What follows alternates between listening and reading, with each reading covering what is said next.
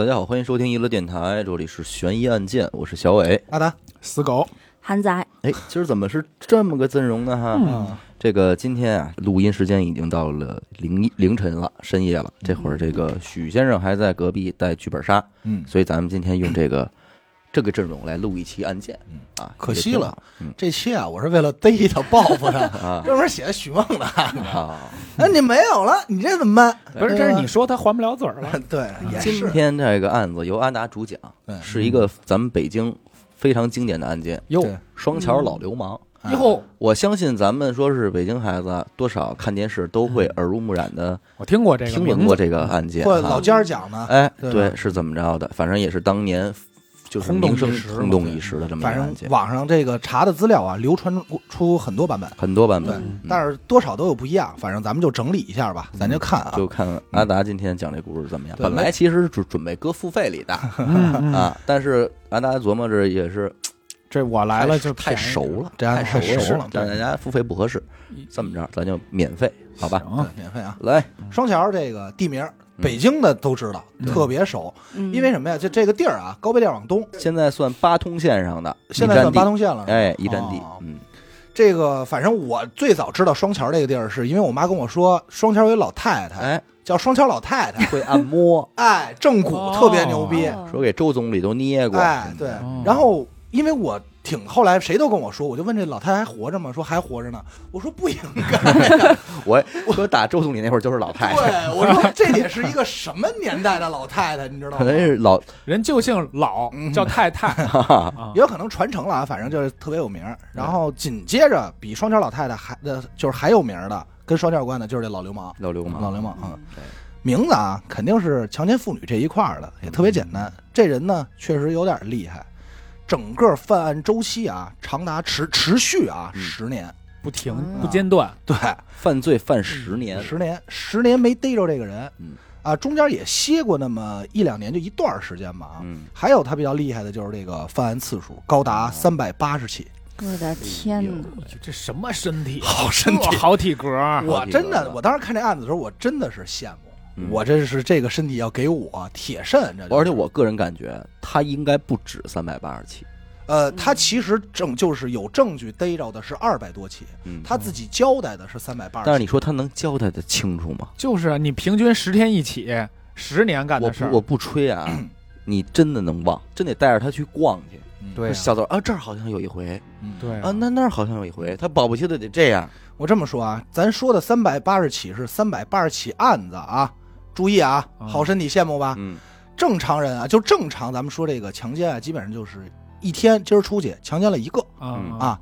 他这个呢，咱也不是是不是每天咱不说啊，他这个呢，一天最多呢犯过五回案，我真我他妈惊好，体力，一天你也别说这个犯案了。嗯，啊，你这还你前天还得有点力气什么的，你就正常搁我一天五炮，我肯定不是死了。这比咱们娱乐录节目频率都高 太，周更肯定给上了，周更了。也就是说，这大哥准备今儿出去作案，一天犯个两三回案，嗯很正常。嗯注意啊，这是起儿，多少起儿？他还不是一常换常新的人，嗯，也就是什么呢？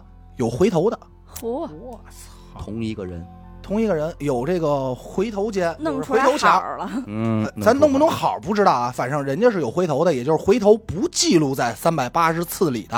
哦，你要明白啊，咱也不没法记录人一明白。次多少次啊，就是可能这俩月我就这这家儿我就高兴，嗯，我就这俩月我就来在这家了。对。哎，网上有资料说啊，他好像有一个我没记错啊，好像说是有一个人回头回了八次，我不是八次就是五次，我记不住了，但这数真的挺吃惊的啊，有这么一个。嗯。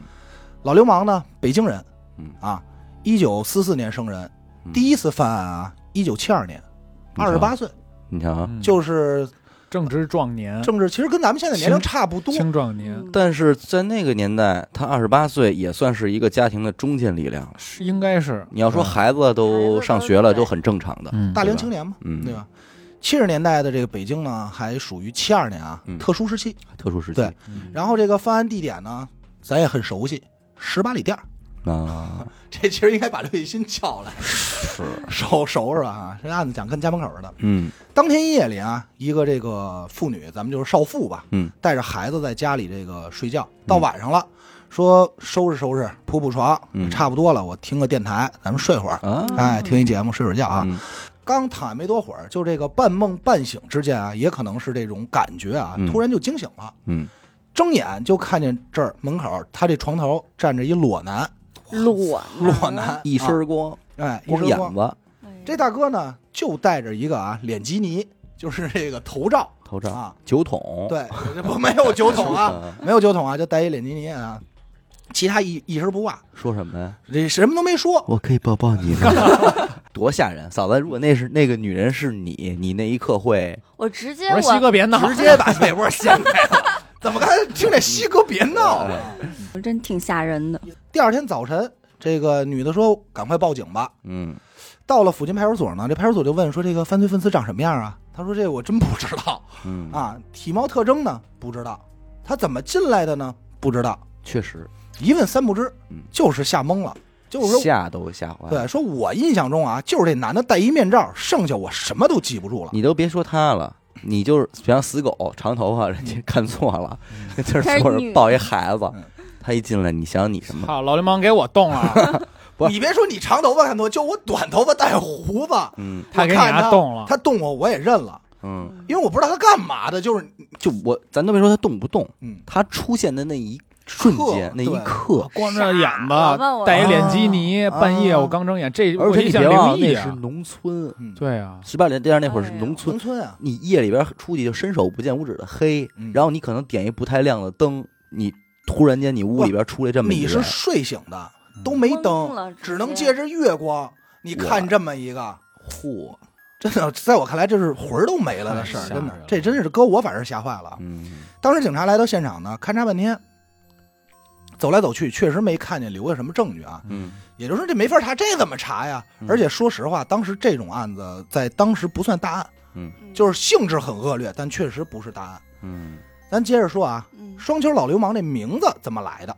一个星期左右，嗯，在这个隔壁村儿又发生了类似的事儿，跟咱刚才说的一样啊，嗯如出一辙。唯一不同的是呢，就是这个人啊进了屋，大喊一声：“我乃双球老流氓！”双球，双球 上海来的吧？双球老流氓来，骚塞的啊！搞俺拉双球老流氓，我这个嘴是瓢啊，一直都瓢啊啊！我乃双桥老流氓，嗯，他但他那会儿也才二十八岁，二十八啊，哎呦烟雾弹，不咱们北京人不老爱说这个吗？老流氓，我是一个我请我帮死狗，老黑怕什么的，什么就是老这么说。比较胡闹的就是他自己给自己喝了一号，不是，其实“流氓”这个词儿在咱们这边用法就是什么臭流氓、嗯小流氓，有点俏皮，哎，就是“流氓”这个词儿是有点俏皮对老流氓。而且那会儿那个年代说流氓，好像就是就是特指这个淫事儿。到今天为止啊，咱们流氓不特指男女之事了，嗯就是就是会对吧会说点别的，啊，说说说你这人怎么干事你这么跟流氓啊似啊，嗯就是不讲理啊。形容莽撞不讲理。对对对嗯对对，那会儿好像就是色儿事儿。对，主要是特特指这色事儿色儿事儿。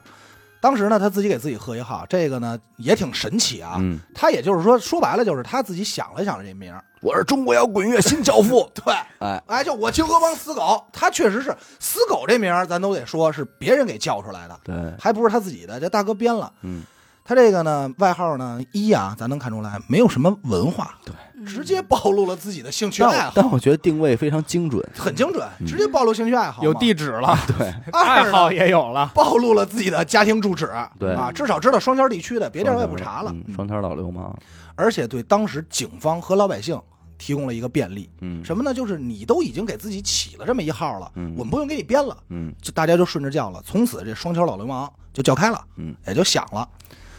从那之后啊，犯案次数频率啊大大提升，隔三五天来这么一起儿，三五天来这么一起儿，有的时候啊一天来两三起儿，就是频率就上来了，是这一宿吗？白天玩吗？你就一宿，基本上是晚上为主哎，晚上为主啊。也不穿衣裳，多冷啊！位置啊，泛双桥周边，但是据说啊，有到顺义的，嚯，啊哎呦，北北至顺义，北至顺义那时候怎么着得蹬自行车吧？徒步，老流氓的风格就是徒步，啊溜达。这咱们要注意啊。自打第二次犯案啊，风格就定了，半夜三更光一腚眼子，嗯，戴一面罩，到人家门，永远从那之后自报家门，我双桥老流氓。就流程就是不变，就不变了。哎嗯，你现在想想，就流真是太流氓了，就是混蛋嘛。嗯。然后张口就是那个流氓腔，然后说说自己，哎，什么目的就开始作案，嗯。干这些蝇营狗苟之事啊。他戴这个面罩也不是正经面罩，说现在这丝袜掏个洞，说这嗯。买的没有，嗯，麻袋，以为没得，哎，一窝一麻袋，嗯。自自制的，仨眼儿，两个眼睛，三头一个，嗯。还一个哪儿呢？嘴，人方便亲。亲嘴儿用，还得亲，嗯，那咱就不知道，反正就嘴上是掏一个，可能就方便亲吧。呼吸啊、嗯亲嘴儿，反正都得用，对。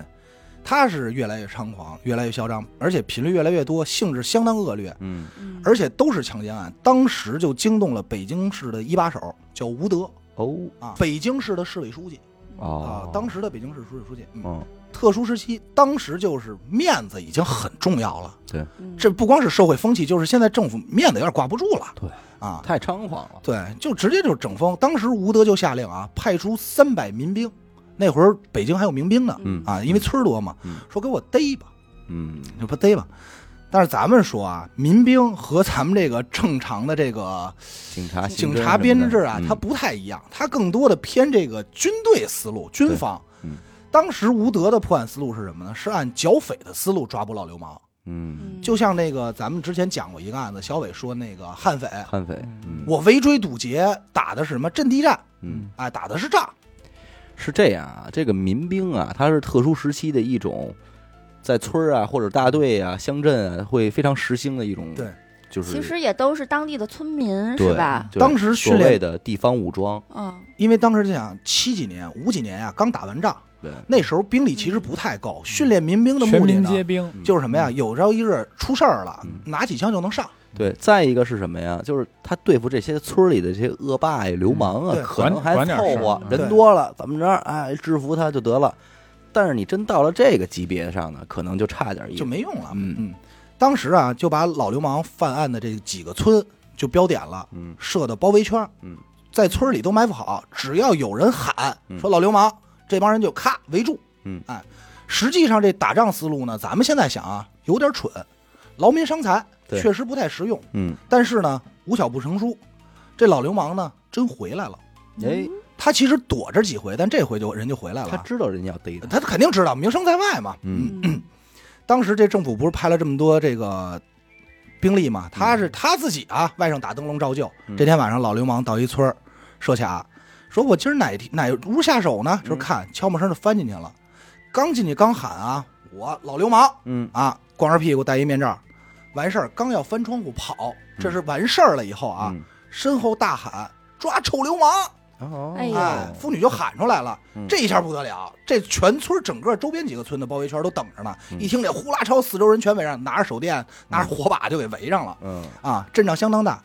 但是民不光民兵，还有谁啊？老百姓，对呀，老百姓高兴啊！街坊邻居什么的，看热闹，我跟你说，老百姓那会儿真是看热闹，而且那会儿中国啊，咱们就说有一个心比较齐，嗯，其实他不像现在，尤其是村里这街来街坊的，还是管点事儿，这晚上好多就是睡不着，没事儿干，说增加自己的娱乐活动嘛，抓流氓嘛。嗯当时啊，老流氓如果落网，嗯，我估计都不用上法律，直接就能被打死。就当时就打死，啊！就当时一人一脚，这这一定是踹死了，抓流氓。然后再上报嘛。当时因为人太多了，嗯所以整个抓捕就乱了，好多这个半夜起来上厕所的嗯，就被逮了，啊就给摁了。包括说这个说刚解个裤子，说我上个厕所吧，哎，流氓，正好你这也是解裤子，嗯人一看提裤子呢，就给摁了。还有什么呀？好多隔壁村过来帮忙的，那不认识，嗯全当成老流氓给摁了。后来排查一遍啊，要排查一遍啊，就没有，因为没人知道老流氓什么样，也没法判断，当时就没逮着。哎，折腾半宿，大家就认为那老流氓肯定跑了呗。嗯大家分析说这个肯定是趁乱跑的，而且啊，应该跑不了多远，嗯就把这个消息上报给吴德了。当时呢，吴老大一听一拍桌子，说什么情况？嗯，三百多人抓一个，再加上这么多老百姓几百人，没愣让这流氓给跑了。对说你们是怎么办的事儿？当时就急了嘛。嗯大家一说说就说您也别生气啊，嗯就说我给您分析啊，他是一个人，不太适合咱们这个剿匪兴师动众这么一个状态。嗯复盘呢？对，这么多人，其实就是有点马后炮啊。这么多人越逮越容易跑，你阵仗太大了，人一听响动就不来了。总结经验呗。对，总结经验。嗯后来呢，就有一人说，我建议啊，咱应该找刑警，刑警嗯找派出所。刑警来了呢，确实是专家，看了一圈，当时就说老流氓当天应该没跑，嗯混在人群里是吗？都没有混在人群。对，老流氓当时就躲在他犯案的那个院子里的草垛里，哎呦，灯下黑了，踏踏实实的睡了一觉，真是一灯下黑。你看，等第二天你们都撤了，他才出来的。而且不光是说看着在这睡了一觉啊，在那儿他还给人留了一包，哎呦，还上了个大号对，留了点记号。就可能我估计也是睡背后肚，就是睡草垛，肚子着凉，早啊！上起来来一急的是也不，穿衣裳，噗给了一炮。嗯，哎，哎呦，那他这衣服都放哪儿了？你别着急啊。嗯嗯，警察呢不一样，查出他这没跑以外啊，就接着勘察这现场。他警察没在满满村翻，嗯当时呢就把所有的受害人的这个屋啊都盘查一遍，嗯嗯然后就发现他作案有一个规律，就是他晚上啊先在门口观察情况，先趴门缝儿看啊，确定这屋里就一个女的，没有男人，嗯。他在准备下手。这个平房一般都不高，而且家家户户一般来说不止一间儿，嗯。没有说我们家平房我就住这一间房的，没有，嗯嗯。一般都至少有个厨房，有个这个嗯。厢房什么的，是吧？嗯嗯。他呢先翻到离卧室最近隔壁的这么一个房间，嗯。无论是什么了，嗯。到那儿啊先脱，咔自己那儿脱，先脱一光腚眼子，嗯，然后戴上这面罩，直接进去。我老流氓来吧，咱们完事儿以后再翻回去穿衣服走。哦，这个我给大家讲讲，因为这农村啊，尤其是咱北方农村，它这个院子通常是什么呀？你就是再次再次的院儿，你是一排北房，嗯嗯，你只要有房，它一定是一排北房。坐北朝南，对，这是没办法，你为了要这南墙这窗户嘛，嗯这北房通常是什么样呢？就是一间中间的这堂屋，嗯。进去之后，左边能进一间屋，嗯。右边能进一间屋，嗯，然后自己咱老百姓家住呢，通常就住右手边这间。嗯。啊。就普遍规律。对，然后呢，这个炕是什么样的？全都是倚着南边这个窗户，就是窗户底下对，是吧？窗户底下就是炕，对，一间屋子半间炕嘛，嗯。炕的面积特别大，是吧？所以它左边一个屋，右边一个屋。啊。这老流氓啊，因为那会儿我也稍微了解过嘛，他观察完了之后，嗯。他从哪儿下手啊？他从左边那个屋子，哦。那个窗户那会儿什么样啊？中间儿咱们跟人差不多高这块是玻璃，嗯。再往上是纸糊的，嗯，是那种能掀开的，哦，你知道吧？嗯。所以说你要是踩在窗台上一掀这纸窗户一片腿就迈进啊，去，翻进来，翻的都不费劲儿。那会儿有一个说法，说你们家怎么窗户坏了，糊窗户去，嗯，哦，指的就说的是糊这纸窗户。他就是从这个西边这屋窗户翻进去之后嗯，走到中间这屋，嗯。中间这儿啊，一般老百姓都是什么灶台嗯，这块儿算是一厨房这啊，他在这儿脱衣裳，嚯，在这儿脱好了，把衣服按照一定顺序嗯，码到灶台上，一掀帘儿进东屋了，哎呦，干活儿，干完活儿出来褪出来，一穿衣裳撤撤，这就是他的固定路线。固定路线。而且那会儿那房它是什么？不像咱现在，你买三居室，他买两居室，嗯你这是跃层，嗯，你无法，你不进他家门，你也猜不出他家户型什么样。那会儿户型都一样不用猜，嗯我们家东南角是什么？你们家东南角大大几率也是什么？而且啊，听众肯定有疑问，说为什么不喊？嗯，为什么没人喊？嗯是这样，他呀随身带把刀哦啊，带一匕首啊，进去就说我杀了你，你要喊我就杀了你。嗯家里要有孩子呢，说你要喊我就杀了你家孩子，嗯逼着对方就范威胁，哎，就这样。所以呢，没办法，警察走访呢就通过这个被害人描述说老流氓长什么样啊？嗯这个被害人普遍描述啊，人高马大，大概有这么一米八、一米九的身高，嚯，相当壮。具体呢，就其实参考许梦就可以了。块大膘肥，哎，快点标肥啊！嗯说起话来呢，还有一些特定的词汇发音比较特殊，比如说这个玻璃嗯，啊，这个尾音抽提、抽题，啊垃圾是吧？啊，嗯嘴里犯案的时候经常喊着修琴，修琴，你知道？别走，修修修琴，这甭管是谁都喊修琴啊。啊，没有啊，后头两条肯定胡说八道啊。嗯啊啊，嗯，这许梦不在真可惜。嗯哎呀，反正他也回不了嘴。嗯这老流氓呢，还有一厉害的地方就是什么呀？他不是打一枪换一地方，嗯嗯，就是经常啊在同一个地方打好几枪。咱们刚才说的是同一个人，他不是在嗯同一个村儿嗯啊。嗯这个最多呢有这么三天回来一趟的，啊，就是隔三天就回来了，胆儿特别大。有规律可言吗？不是，就没有规律，他嗯犯案根本找不着规律，实在摸不着。嗯，有的时候一天三四次，有的一天四五回，还有的时候呢就是两三天来这么一次，就是时长也没有周期。嗯，还有就是一个月都没动静，特安静，谁家也没出事儿。就是咱也说不上来说什么隔两周的某个周六来，嗯也没有这种那什么没有说每个月十几号什么一的，三五二四所以六，嗯所以当时警方特别头疼，原本是想通过他犯案规律和他找的下手的人啊，嗯来侧写一下这个人。寻找这逻辑。对，但是后来发现完全没有，嗯，到最后啊，才知道他是一个什么逻辑犯案。就是他在抓捕他以后，嗯问他说：“你到底因为什么犯案逻辑？”他是这么说的：“我犯案的时间啊，完全取自于我和我媳妇儿吵架。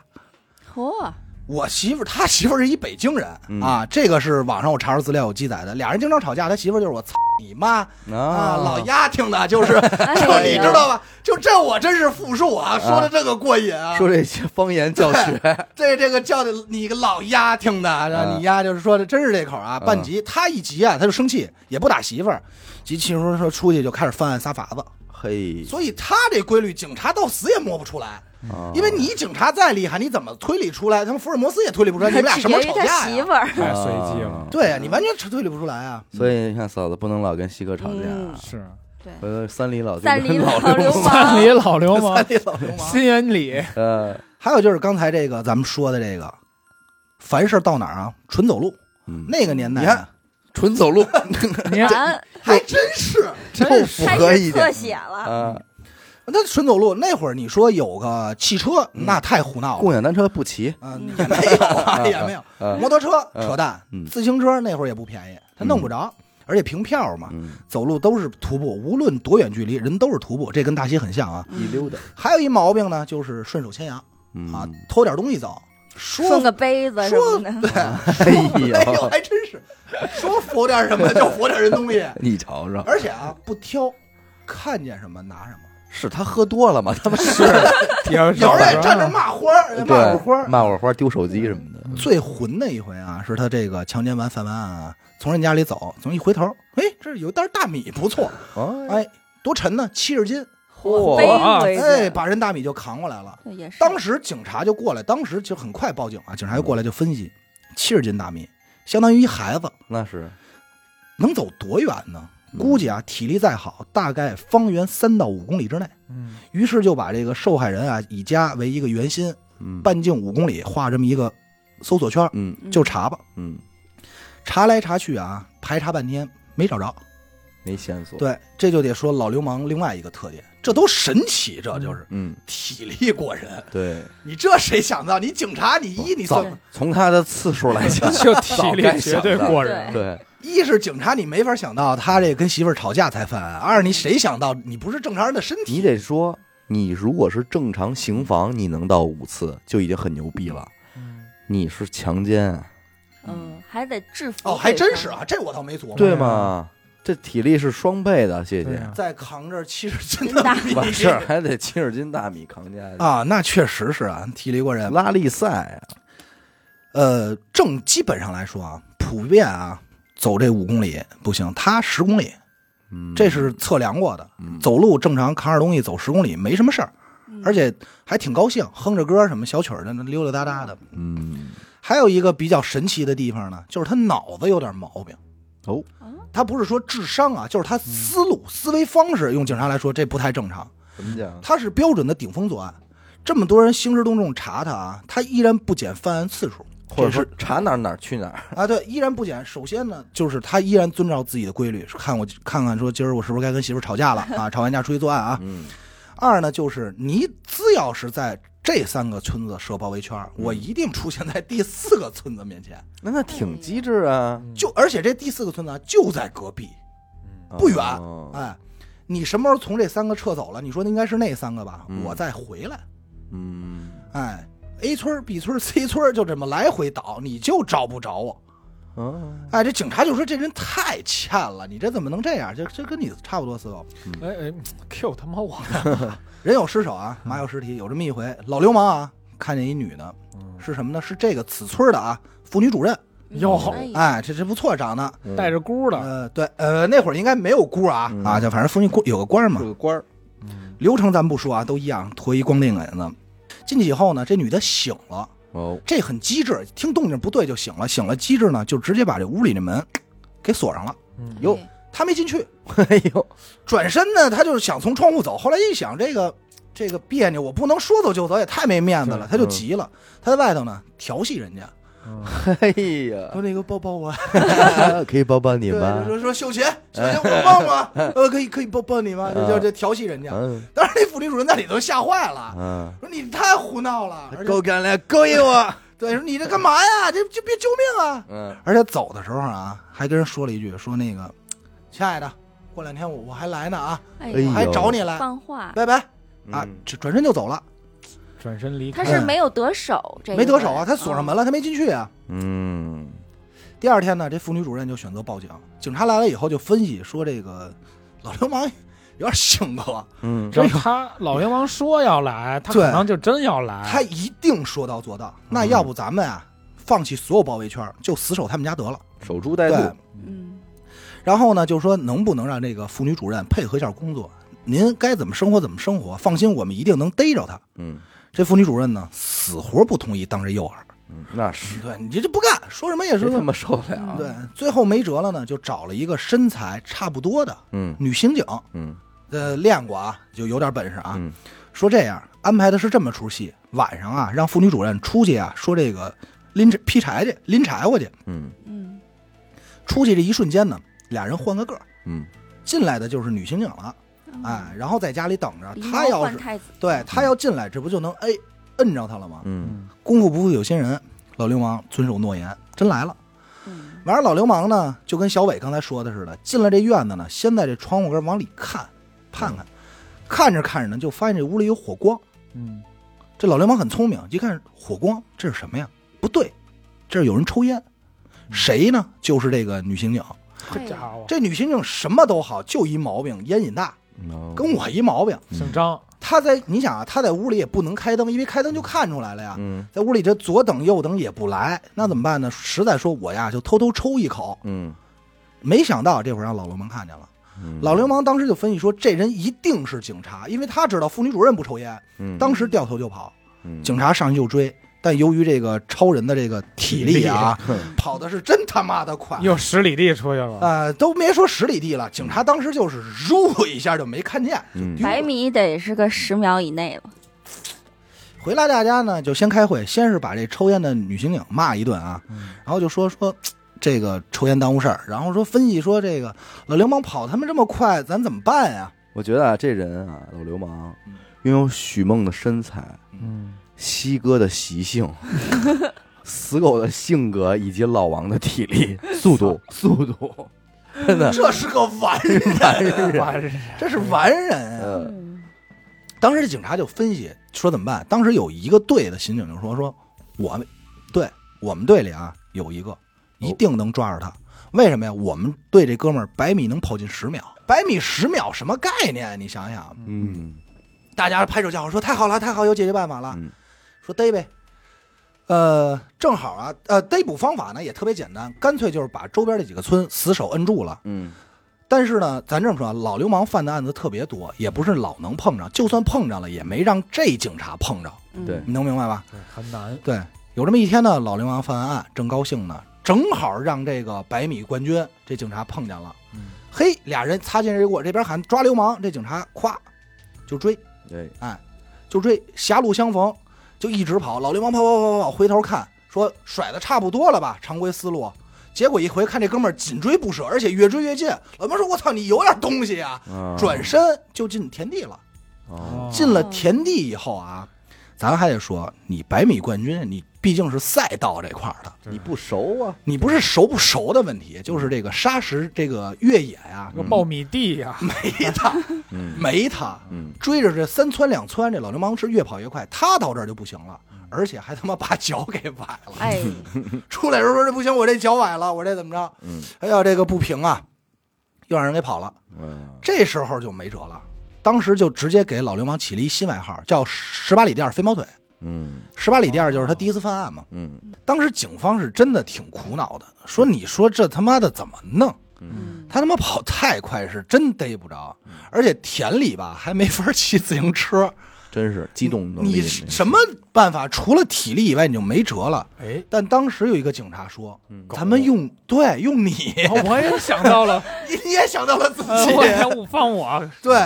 当时警察很高兴啊，说你再快，你不可能两条腿跑过四条腿的，嗯给死狗对吧打电话，没没有给你打电话。果不其然啊，因为他犯案太多了，他这正是逮着了。好，那个没多久，老流氓作案，警察抓捕，全部流程都一样啊。嗯追到田里，警察就过来，直接撒开俩警犬上，哇哇哇哇哇哇就哇哇就过去就追。当时警察啊没再上了，就在田田口这儿啊等着了，抽烟还是烟瘾啊，过说来老三来给你尝尝这个嗯。我跟你说，来个华子，嗯，当时是庆功了，啊就觉得太齐活了，太牛逼了说商量说晚上吃点什么呢，全是这种的，嗯左等也不来，是右等也不来，嗯，最后就看这俩狗啊，就一直搀着一只。那太会，骂着街，就操就跟这死狗平时走路这人操你大爷，嗯，没这着，嗯，没这着，说话了，对，说话了。他要是能说话，这狗得上社保了，气死了，嗯当时抽烟这俩警察就吓坏了，嗯，说这孙子太牛逼了，说他为什么不参加奥运会去呀？是，你为国争光不比这强。嗯。狗都弄不了，警察不光感慨啊，嗯。回家还得分析，要不回队里，嗯。就作者说这一个人啊嗯，怎么可能跑过狗？说不可能。当时就有一个老刑警，这还得真是老刑警，人吃的多见的多呀。嗯。说狗啊不善于上下奔跑，嗯，什么意思呢？嗯。跑坡，你现在让它上坡，再下坡，再上坡，再下，都不是让它跳他。就追不着人了这么一会儿，狗很快就累了。啊，哦，说那是不是这种情况？然后他们就沿着这个田地啊勘察一下，说不对，平原，平原一马平川。嗯说那这怎么办呀？说没辙了。当时啊，警队就有一个饲养这个警犬部门嘛，咱们不知道叫什么部门啊，说用我这只狗吧，嗯，纯种的德国黑背，嘿，好狗。嗯。当时这个狗拿过来啊，是留着给咱们这边配种用的。哦，种狗，哎，大黑背，特别厉害。嗯。说这个总没问题了吧？说你别说这个，人家讲话说，因为当时就有人分析说，老流氓该不会是杀狗的吧？嗯有这分析说这个杀狗的这个狗害怕吗？嗯，当时我小时候，我爸也是，他们那个逮狗都不是杀狗，打狗的，打狗，因为那会儿狗事儿就是特别多嘛，你得清，清完以后你把狗送上去，嗯也不是虐待啊，嗯就是这个。再去朋友家，谁家养狗，见我爸叫不停，我爸不能进门，哦，就是狗确实是很敏感，知道，就知道但是不应该是这种真正打狗的来了，那狗一下就趴了窝了，是吗？对，再厉害追了就，再厉害的狗一下就捏了，反正当时啊是说是这样的，但是后来人家那警那队长就说了，说你甭管杀什么狗的，嗯。我这只，我这心爱的这个黑背嗯，老虎都给你办了，哎呀，我让他上，嗯。只要是人我让他上，他不可能不上，嗯。谁都没用。嗯当时说那行吧，就他出马，哎，好巧不巧，没两天又碰上了，对机会了，哎，对机会了，对峙呗，也是啊，上来以后转身老流氓进田，这边放黑背直接就追。嗯。呱闻了闻这味儿，闻了闻这个味道，直接就上去就扑。嗯。过了一会儿啊，不是一无所获，嗯，叼回来一手套，哦，哎，一只手套。嗯。但是手套这警察说这还行啊，有点东西啊，嗯。但是不不解决问题啊，说这不管用啊，然后就拍着黑背说：“宝贝儿，上追咬去。嗯”到这时候这狗啊，死活不走了，嗯，就是不去，嗯就是不动弹，雷打不动。当时这个，因为这黑背其实还是挺珍贵的，当时这个队长已经急了，因为觉得有点丢丢人了。嗯就打这狗，怎么打也不走。嗯再到后来，更有一回啊，所有人看着老流氓奔西走，嗯这狗看见老流氓奔西走以后啊，转身这狗往东跑，嚯，哟，嘿，掉头跑，狗都不往前去。他说：“那这还能是什么呀？说那咱就这样吧，干脆啊，破案思路简单了，把十里八村所有杀狗的都给我叫过来，一一查吧。嗯，你这简单吧？对，查来查去啊，里头没有老流氓。直到特别后来，就是逮捕的时候才知道为什么狗没敢追他。嗯，其实特简单，他是一兽医。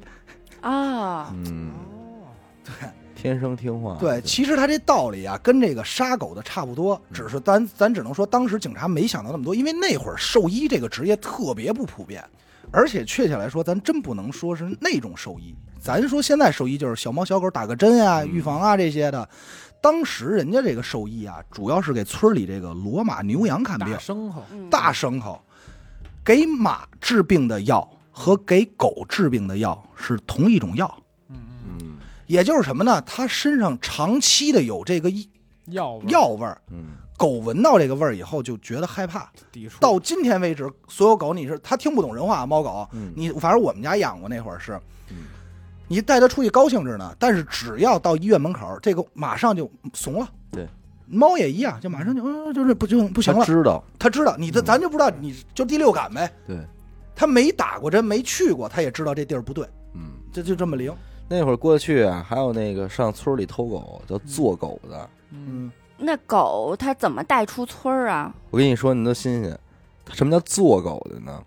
就这人啊，穿一军的衣，说今儿在那村儿看那大狗没有？大狗啊，不是小狗，是那大狗、大黄狗什么的过去。说这狗，你过去，你怎么可能给它弄走，一点动静都没有呢？因为你是上人家偷狗，怎么可能让主人不知道？我告诉你，这帮人进去打偷，狗不敢叫，啊？直接到那狗旁边一坐，就给这狗给坐地上了。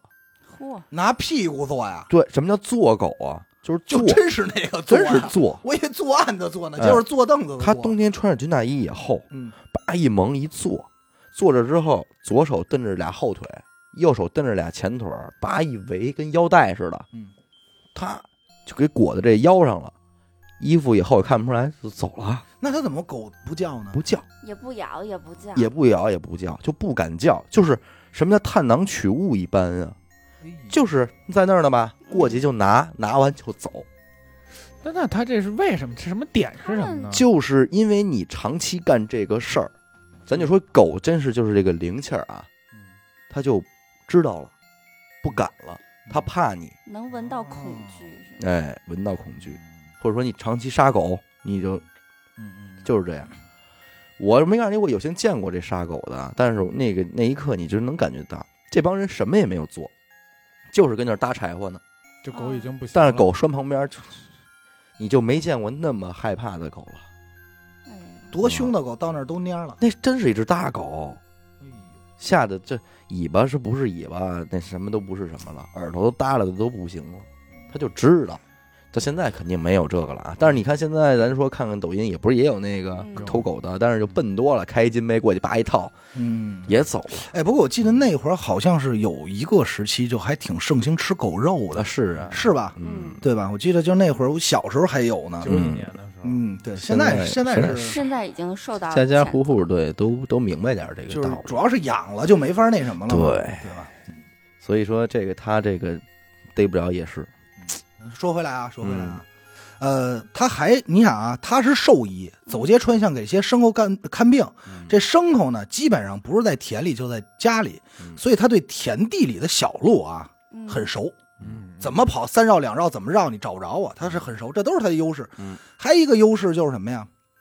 兽医那会儿兽医跟现在不一样，现在讲的是学医学，你针管啊、脉啊，什么糖尿病看那些数指数。嗯，当时人家呢跟动物交流，啊，他心理学。他还整点玄的乎的，他其实不是玄的乎特简单，你狗叫，他也跟你叫，他跟你叫的你不叫了。嗯，跟你聊，对，不是叫，他吓唬你。他马马你叫，马不听话，他学马叫，让你、呃、那个你听话学羊叫，所以他模仿能力特别强，会点口技。嘿。所以对，所以当时啊，就是他每次犯案，他那个声啊是改变的，哦，他能改变自己音色。我是双枪老流氓。啊，对对京中 有善口我技，对，京中有善可技者。所以当时也不是说十里八村都叫过来这年龄段的，后来就已经撒网了，都来查哎。呦，那更吓人！你说他大半夜再变个怪声，哎，就来这诱个，惑，好他妈，这太。吓死了！这谁受得了啊？当时排查不是没排查过他贪老人家，嗯，排查过他，但就是因为他正常说话，说啊我双枪老流氓，人说这声不对，嗯说不是他，嗯嗯就就就没认出来，对，有点本事。哎，有点那个食神里头嗯 找周星驰那一段儿，排过他呀，排过呀，时间一直到一九七九年，呃，老流氓没什么动静了。警察这儿分析啊，嗯，是不是岁数大了，弄不动动了。身体不行了，说身子是不是虚了？也可能说这几年太狠了，肾不行，哦，停了几年，停了几年，一直到七九年嘛，就这块儿就歇了。最近就没怎么吵架。其呃，实是没什么吵架对，，然后呢也不出来犯案了。警察说这就麻烦了，嗯，这他妈他要不出来犯案，这就是一悬案了。悬了，到今天也没戏了。嗯，直到一九八二年，大哥又出来了。哟，这回啊，让他彻底栽了。地点呢在哪儿呢？其实离双桥不远，去了通州，嗯，其实也他妈挺远的。挺他妈远我现在开车，我老我老说不远啊。通州哪儿啊？通州梨园儿那得走个八通线，得走个一阵儿。六站，六站。嗯这个通州梨园其实就是咱们那会儿老说通州狗市儿，嗯是这儿吧？嗯，就是梨园这一块儿。我们学校嘛，对，小伟比较熟啊。嗯这梨园这边啊，那会儿都是农民嘛，就是农田嘛，嗯有一什么？有一供销社嗯啊。咱们其实现在老家儿肯定知道啊，嗯，乡镇一般管这种联合的，咱们就理解成超市吧。合作社，城乡对，乡和镇就叫什么呀？就叫供销社。嗯市里咱们叫合作社。嗯，哎，合作社。老流氓他干嘛来了呢？他没钱了。嗯，这回挺简单，没想光天下化日的就没想干什么，嗯他就想弄点钱。嗯他在这块儿一直踩点啊，踩到上午十点多，嗯因为十点多那会儿啊，村里该干活的、种地的都出去了，嗯该上班也上去了。整个这个供销社啊，嗯。就是这一个服务员、售货员在这儿，他就分析说，等就剩他一人的时候，我下手，自己计划的特别好，说我过去威胁人家，说你把钱拿出来，嗯。钱到自己手里，然后出门转身就跑，用自己这点本事。嗯。他分析啊，这事儿应该全下来两三分钟完活，嗯。嗯，不难。一看时间正好，正好这会儿没人，他过去了，一拍桌子，别他妈废话，戴好这自己那头罩啊，说这个把给我拿二百块钱，把钱都给我。嗯。这售货员吓坏了，因为那会儿钱啊都放在铁盒里，嗯，然后呢他就把这盒子呀递给他，就这一下，哆哆嗦嗦的，咵嗒，这盒子掉地上。了。这一下呢，他在起身，他是他也不可能蹲那儿捡，他那儿捡的，你那女的再给他一脚，他嗯说你给我捡，那捡一张两张，赶快捡，哆哆嗦害怕呀，就耽误了几分钟。嗯。捡完钱以后啊，转身就走了。嗯。走的时候呢，其实这个服务员这个服务员啊有点脑子，嗯。他知道光天化日你不可能带一脸基尼出去，嗯，所以你离开这个合作社一定是摘面罩。嗯。正好啊，他这前脚摘完面罩啊，后脚转身进来一个退伍军人，嗯哎。穿着军装呢，哦，穿着军装呢，说家里没盐了，买包盐，都这么寸啊。然后这个服务员就喊说：“抓坏人，抓抢劫犯，嗯，他这抢我钱。小偷，啊！”人家退伍军人就有，就说白就是老王这种嘛。其实嗯现在到今天见义勇为这劲儿直接就上来，而且那个年代嗯二话没说，掉头就跑，就直接就抓。嗯老流氓一看有人追，撒撒开火就跑吧，俩人就跑。这俩人是越跑越快，这个紧接着就到了咱们这西湖了，最有名的一幕啊，知道这事儿都知道。嗯这个退伍军人边跑就边喊嗯，说抓这个抢劫犯，抓抢劫犯。整个啊，周边人干什么的都有，嗯。有从这儿路过的，有种田的，就说嗯，怎么抓人了？嗯，快点吧，帮忙吧，加入了，就加入都了，跟着跑。就跟着一块儿跑。老流氓是带队第一个，嗯，第二个是这退伍军人，后一场马拉松，后头人是越来越多，刚开始三五十，到最后啊，二百多人，嚯，有浩浩荡荡的，这逮着也一顿踹。啊，肯定是死而且当时大家不知道他是老流氓啊，就把他当一抢劫犯，因为看军人在前头抓呢，嗯，肯定是觉得，哎呦，咱得帮着这军人，解放军战士，对，就呼啦超就全过去了，而且人越来越多。比如说咱仨这遛弯呢，看着追呢，说别管，先怎么先他妈追吧，对，看看看看 也好嘛，对。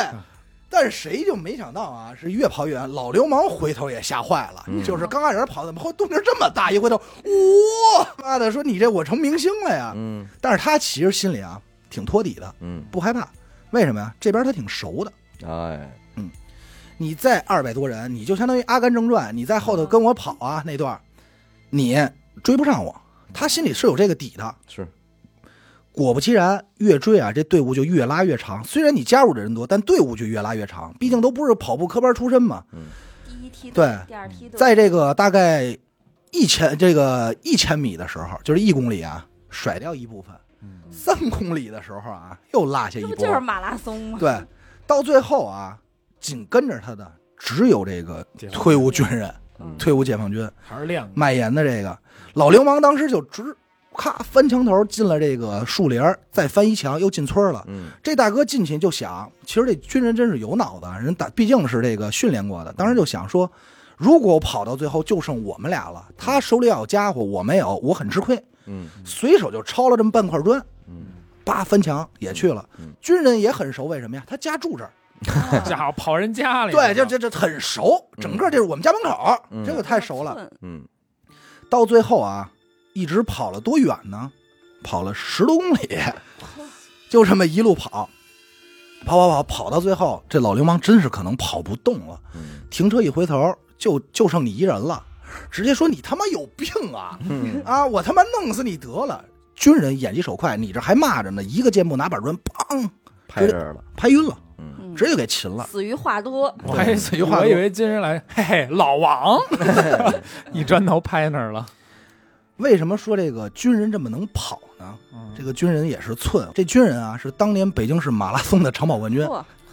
啊，就该他这，训练。就是你这就没辙，你要搁一般人你还真遮不了。接着呢就把这个老流氓捆吧捆吧送当地派出所了。嗯。派出所说这我们管不了，哦。我们不逮，我们 抓不了他，为什么呢？说因为我们这是河北的派出所，河北 这哥俩这哥俩一路啊从这梨园跑到这个河北三河，啊健康码都红了，对，这二维码都他妈跑红了，操！因为人说你这北京犯的案，这真不归我管对，管，河北没法收，没法收，就给押送回北京了。嗯回北京呢，这派出所其实当时啊，把他给忽略了，嗯，没把他当成一个大案处理，抢劫犯，嗯不知道老流氓。而且说实话啊，一他没有犯凶器，嗯二呢是他整个啊就抢了九十多块钱，啊。并没有那么多，因为当时没有那么多钱嘛，嗯嗯只是跑的比较远，只能说这孙子体力真好。嗯。就把这没当一回事儿。再加上当时啊，派出所整改呢，里头就是好多自己内部结构的事儿还要动呢，嗯。所有的小案都没工夫弄，压了一大堆，嗯。一关就关了二十多天，也没人审。嗯。雷龙王这个在监狱里闲的，我跟你说他是闲的，没事儿，水欠来着吧？对，就就下圈儿嘛，就跟狱友聊天儿，嗯边聊边吹牛逼，嗯说我可见过的这个好东西多，嗯，我都干过什么什么器。官多，对，我都玩过玩什么？这给狱友说的这个都流哈喇子呀，说嗯哎呦，你这太太厉害，怎么回事儿？这个 真啊，这真高兴啊！这俺老朱也想跟你见见世说。书去了吧？嗯对，这进去你想，死狗有经验，他过去不也进去说书吗？嗯正好这天正吹牛逼呢，边上那个狱警听见了，嗯哦，狱警就琢磨说：“他说这集齐，我可是有所耳闻的呀。嗯说这个该不会是那传说中的老流氓吧？”嗯当时就给提出来了，提出来就直接审，审来审去呢，大哥也就招了。嗯老流氓啊，人家自己说特好，说我这人这辈子啊，什么事儿都记不住，就我干的这犯的这罪有多少起儿，我记得特清楚 我，拿小本儿记啊。他就说，反正人家是这么说的，但我估计可能记不全，但是人家就说，呃，已知的是二百多个，嗯然后他自己就报了是三百八十起，嗯，但是中间为什么好多那个没有查着呢？是因为当时受害人不愿意不愿意说。没承认，对不好意思，嗯还有一个就是为什么当时第一时间没怀疑到这个人呢嗯？有一特主要的原因，这大哥呀，不像许梦一样人高马大，哦，身高不到一米七，嗯，老老王，是一老王，而且真的特别瘦。嗯。啊，骨瘦如柴的。哎，那后来就说说，就警察就分析说，那为什么被害者都说他这个人高马大，人高马大呢？说应该当时可能吓坏了，应该下意识里就是觉得对，而且觉得就是如果他要不是人高马大，来来欺负我，嗯。有点不合理。嗯你知道吧？就就是给自己的这个受辱呢，也找一个稍微小台阶儿一下。对就是对，让自己内心也过得去一下，所以就没有一个人形容他的身高是对的。但是网上有人揣测啊，说是因为最终没有逮到，嗯所以，但是这纯阴谋论啊，咱们不知道啊，所以找了一个替罪羊。因为说对但是实际上咱们也知道，聊过这么多案子了啊，其实受害人的口供，其实一般来说不一定说，准确。对不一定准确，而且不是受害人，就是好多人人证口中，我看见了，我听见了，嗯其实不能当做绝对证据，对对，好多都是间接的嗯，因为只要是人形容嘛，都会那什么。都会有偏差。呃，同年这个一九八二年被判处了死刑，这肯定得死刑。这肯定死刑，因为太恶劣了。嗯，那个时候对这死刑特别轻松。那会儿严打，那是偷东西都是死刑，而且这这么多起是吧？再不死刑也没法给公众一个交代不代。足以平民愤了。对，所以这就是老流氓案子的整个经过。嗯其实这案子大好多人，大部分人都知道啊嗯，但是其实他比较牛逼，性牛逼在他这个神吧，嗯，我觉得他算个神案，能跑。能跑，就是他具备了很多因素，才导致十年之间没有抓到他。嗯啊，而且我觉得，其实这里边还有一个值得深思的，就是说老百姓的安全意识问题。嗯，对，你他翻这么多案了，上百起，好几百起，你们就大家没有一个防范意识，就像那，难道你不能把这门锁上吗？嗯，其实这也是，你增加点他的作案难度。那会儿就是不爱锁门，对，那会儿那个家家户户的都对，都是这样。我记得九十年代初那会儿吧，嗯那、刚是一帮那个平房入住楼房，我奶奶家就是其中之一嘛。嗯呃，入住楼房呢第一就是第一年里嗯发生了这个三楼盗窃案，嗯，顺着窗户爬上去的，同楼的。嗯，紧接着下半年，所有窗户都上护栏了。嗯就是你知道这个意识吗？不光我们，就整个北京市周边，就是嗯就是海淀区好几个周边小区出这事儿了，全都上了。嗯其实他想再连续作案，他犯不了这么多起儿了。嗯，真的是当时人可能就觉得，可能还是觉得真是安全意识不够，就是这防范意识。不高。你想楼房，老的那种楼房，家里头天天还开着门呢，嗯是吧？而且再一个就是说，这个男人没在家这事儿，嗯，那个时候在这个就是这个背景也是这原因之一嘛。如果你床上躺着两个人的话，这个事儿失败率会增加很多。但是就是说，当时调查这几个村儿啊的男性，通常在某某某厂子上班，对，而一到厂子呢，就有大批的夜班都是孤儿寡母的跟家待着，职工宿舍，嗯，而且你说他那个身材什么的，就是也听了一些很恶劣的一些案件呀，变态杀手什么，都是很普通的消瘦的正常的人。对。啊就是老就是老王典型的，这个我突然间想起来，我以前看过一个电影叫《东北偏北》，哦就是讲的是白桦林里面侮辱妇女的故事，跟这个故事的原型很像。嗯最终的这个凶手也是一个兽医哦，啊就是一个有正经职业的一个很那他正常的这个能力方面也匹配吗？倒也没有那么频繁，但是就是一直都抓不到我都怀。疑他是不是给自个儿用什么狠药了，你知道吗？吃吃哦了还真有可能，兽医的那药，兽医对吧给给牲口那药，给自个儿弄点药因为他再有这药，他再跑起来，嘿，对，肯定的。因为警察后来在就是在审讯过程中嘛，然后包括对他的一些这个观察，就发现，呃，他是标准的成瘾，而且这个事儿相当于对他来说啊，这是他的娱乐活动，嗯哎就是消食儿，对，这是他的消遣，就是高兴，对他不光跟媳妇吵架，很甚至于很有可能就找是找架吵。找架吵，然后让自己来出来干这些事儿，嗯你知道吗？就是你这就没法说了，嗯，对吧？就是可能是那种气愤，然后发泄在妇女的身上，产生了一些快感，嗯。也没准。但是其实我觉得更残忍的就是他曾经对几就是有妇女有着回头的，嗯，这其实伤害更大，对，嗯，对吧？我感觉如果回头的，应该是按他们家半径算的话，应该是离近近的。嗯，那他真不是，懒懒得，他还真啊他还不是，还真不是啊。他这回头在半径近的就是作案，太近他不玩儿，嗯因为你也想想，咱们今天说三五公里，嗯。你交通工具太多了，你无论是共享单车、电驴子，还是你开车，你坐地铁、坐公交，你感觉你感觉挺好，挺挺小的一片儿。当时三五公里其实真的挺远的，嗯，他去五公里，回来呢，那你说他停止犯案的那几年，他是什么心理状态呢？这就真不好嗯了。没准儿有孩子了，我等等你要这么说，我越觉得越来越觉得可能还真不是他。那个真老流氓，这个萧定这几年有可能是死了，有可能是折了，嗯，有可能就真不干了。但是这个说阴谋消论一点的话，比对，方但是他说这消不，了这个案怎么办比？方说这个人已经够死刑了，那你就再背点案子走吧。对，也不是说没有这个可能性。我很有可能，因为你中间隔这么长时间，一这个人也对不上，嗯二也这个人没审出来，只是因为他能跑，嗯就给他安上一个，哎，以前没破的案子谁能跑啊？给安一这个，也有可能吧。反正是反正是官方交代是他交交代的。啊，还有一个啊比较有意思，就是这个也不能叫有意思啊，网上所有查双桥老流氓的照片啊，嗯咱们都是老王 都都不是真的，啊，都不是真的。包括有一个说这个在解放卡车上这个，嗯看着那个好像也不是他，嗯也不是他，他好像没留下照片。嗯，挺狠啊！得，感谢您收听娱乐电台啊，这里是悬疑案件。如果您想加入我们的电台微信听众群，又或者是寻求商务合作，那么请您关注我们的微信公众号“娱乐周告”。每周日呢，我们都会推送一篇文章，用以弥补音频形式无法满足的图文内容。同时，文章内还会包含一条主播们的生活视频短片。我是小伟，阿达。死狗。韩仔，我们下期再见。拜拜拜。